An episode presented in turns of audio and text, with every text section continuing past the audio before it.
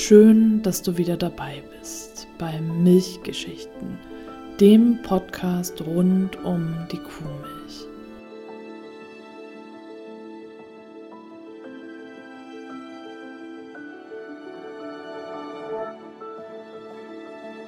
Ich bin Stefanie und in der heutigen Folge geht es um die Milchkuh im Kinderbuch. Dieses Thema beschäftigt mich jetzt auch schon über zwei Jahre denn damals, vor über zweieinhalb Jahren jetzt, haben wir angefangen, Mamamoo zu lesen. Und Mamamoo ist ein Kinderbuch, falls du es nicht kennen solltest. Das gibt es schon sehr lange, ich glaube schon 20 Jahre. Ich kenne das Buch aus meiner Kindheit nicht, da es es damals noch nicht gab, als ich so klein war. Das richtet sich so an drei bis, ja, sagen wir sechsjährige. Gibt auch noch ältere Kinder, die das lesen wahrscheinlich.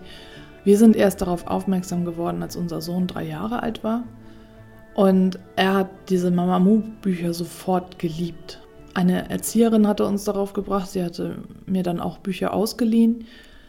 Und diese Bücher sind einfach ja, total toll für Kinder, weil das Abenteuer sind, die Mamamoo erlebt. Mamamoo lernt Dinge, die Kinder in dem Alter auch lernen. Sie lernt schaukeln und schwimmen und sie klettert. Sie macht einfach ganz viele tolle Dinge. Was es bei Mama Mu nicht gibt, sind Kälbchen. Mama Mu geht jeden Abend in den Stall mit ihren Freundinnen, den anderen Kühen, und wird gemolken. Aber in keiner Folge und nirgendwo gibt es Kälbchen. Und das hat mich damals so aufgeregt, dass ich äh, vor zwei Jahren tatsächlich dann einen Blogartikel geschrieben habe und den möchte ich dir jetzt einmal vorlesen, vielleicht auch kommentierend. Ich schau mal. Wir lesen Mamamoo nahezu täglich. Und wir lieben Mamamoo, zumindest einer von uns. Mittlerweile besitzen wir alle Abenteuer von Mamamoo und während Mamamoo schaukelt und klettert, Rad fährt und Baumhäuser baut, beschleicht mich die Frage, wo sind eigentlich die Kälbchen. Jeden Abend geht Mama Mu mit Rosa, Blender und Co. in den Stall und wird dort gemolken. Das passiert sommers wie winters, Herbst wie Frühling. Warum ist Mama Mu nie schwanger? Oder Blender? Oder Rosa? Muss ein Kind so nicht zwangsläufig lernen, dass Kühe einfach so Milch geben, dass es quasi ihre Aufgabe ist? Krähe schreibt ein Buch, warum die Kuh Milch gibt und gewinnt damit den Nobelpreis, damit die Kinder endlich lernen, wie es wirklich ist. Oder wäre ein neues Abenteuer von Mama Mu auf der Suche nach ihrem Kälbchen eher das Richtige? Eine verstörte Mama Mu, weinend außer sich, weil ihr, ihr geliebtes Kalb kurz nach der Geburt weggenommen wurde? Eine Mama Mu mit rot umränderten Augen, schluchzend und Krähe anbettelnd, ihr zu helfen, ihr Kalb wiederzufinden? Mama Mu und Krähe vor den Kälberiglus, wo sie endlich Mama Mus kleines Kälbchen finden und dann? Wird der Bauer dann aufhören, seine Milchkühe zu melken? Wird er umdenken, wie Jan Gerdes von Hof Butenland? Oder wird er Mama Mu in den Stall verbannen, wieder schwängern lassen, auf dass der Kreislauf von neuem beginnt? Nein, wahrscheinlich wäre so ein Abenteuer einfach zu grausam und niemand würde es kaufen. Und da ist noch was. Wie kann Mama Mu eigentlich all diese Abenteuer bestehen? Eine Milchkuh befindet sich in einem Kreislauf ständiger Schwangerschaft. Sonst würde sie nicht permanent Milch geben und wäre zudem nicht wirtschaftlich. Mama Mu geht jeden Abend zum Melken in den Stall, also muss sie entweder gerade ihr Kälbchen zur Welt gebracht haben oder schwanger sein. Ja, auch Schwangere können Abenteuer erleben, aber mal ehrlich, würdest du dein Baby in Gefahr bringen, indem du lernst, auf Bäume zu klettern, Rad zu fahren, zu schaukeln mit Absprung, weil dich ja der Bauer nicht sehen darf, zu schwimmen, zu rutschen und dergleichen mehr. Bedenke, dass du Arme und Beine hast. Mit vier Beinen ist das alles etwas schwieriger. Aber Mu, du, wirst du jetzt sagen.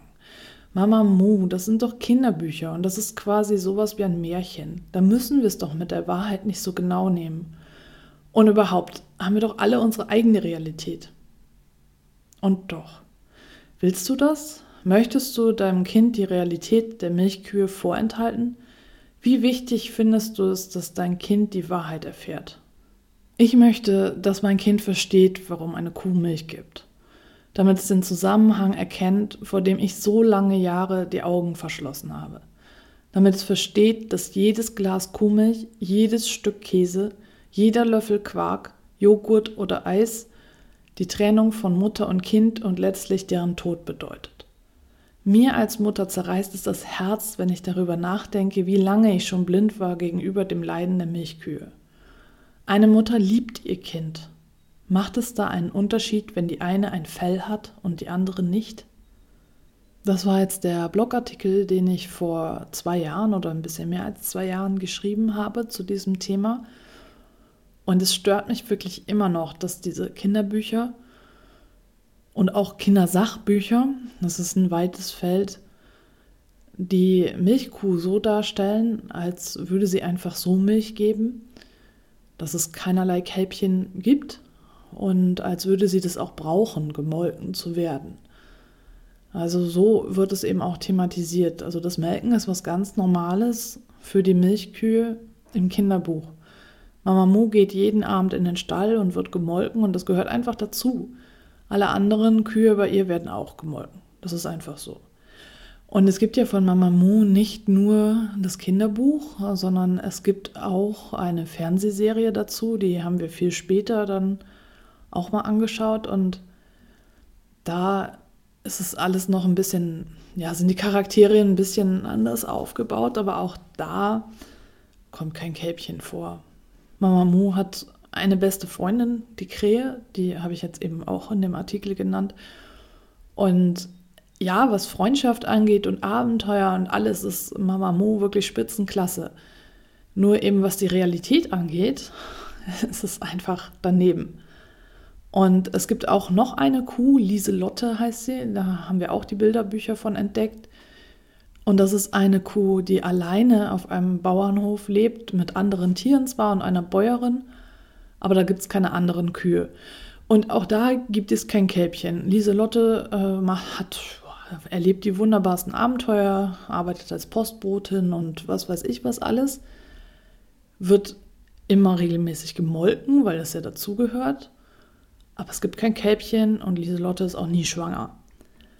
Und dieses, dieses Verschleiern, das, ja, also das, das, das ist ja dann irgendwo auch kein Wunder, dass Menschen wie ich dann äh, jahrzehntelang das nicht begreifen, dass es da einen Zusammenhang gibt, wenn in Kinderbüchern das einfach auch gar nicht thematisiert wird.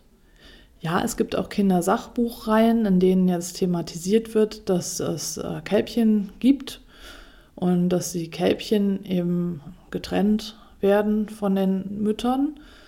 Aber auch da wird es dann wieder verniedlicht im Sinne von Kälbertaxi und das ist halt wichtig.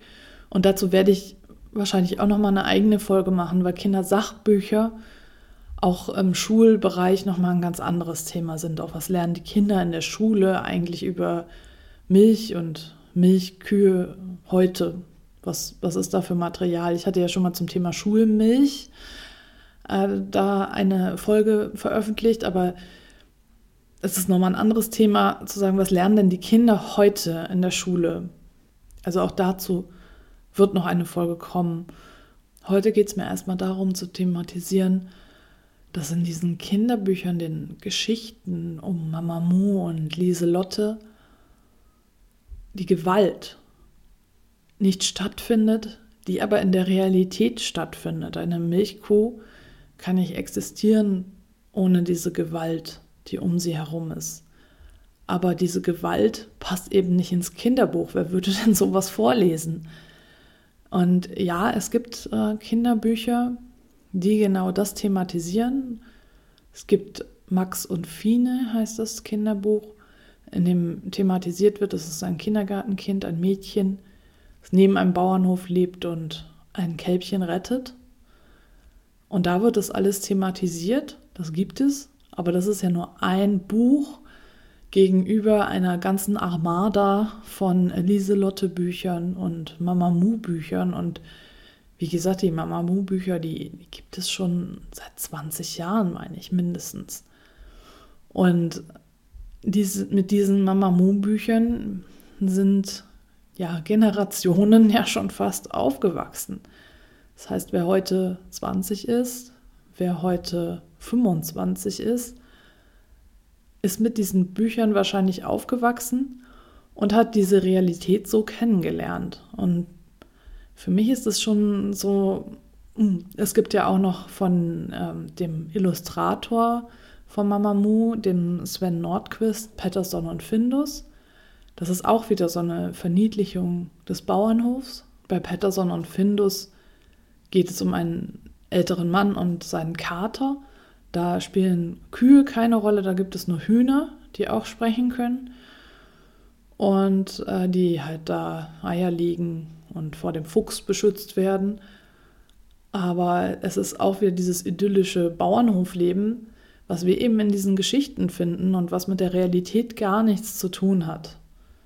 Aber die Realität macht sich eben schlecht als Kindergeschichte für ein dreijähriges Kind oder ein vierjähriges Kind. Die Realität ist zu brutal und das ist was, was ich sehr wichtig finde. Wir leben in einer Gesellschaft, die sehr gewalttätig ist.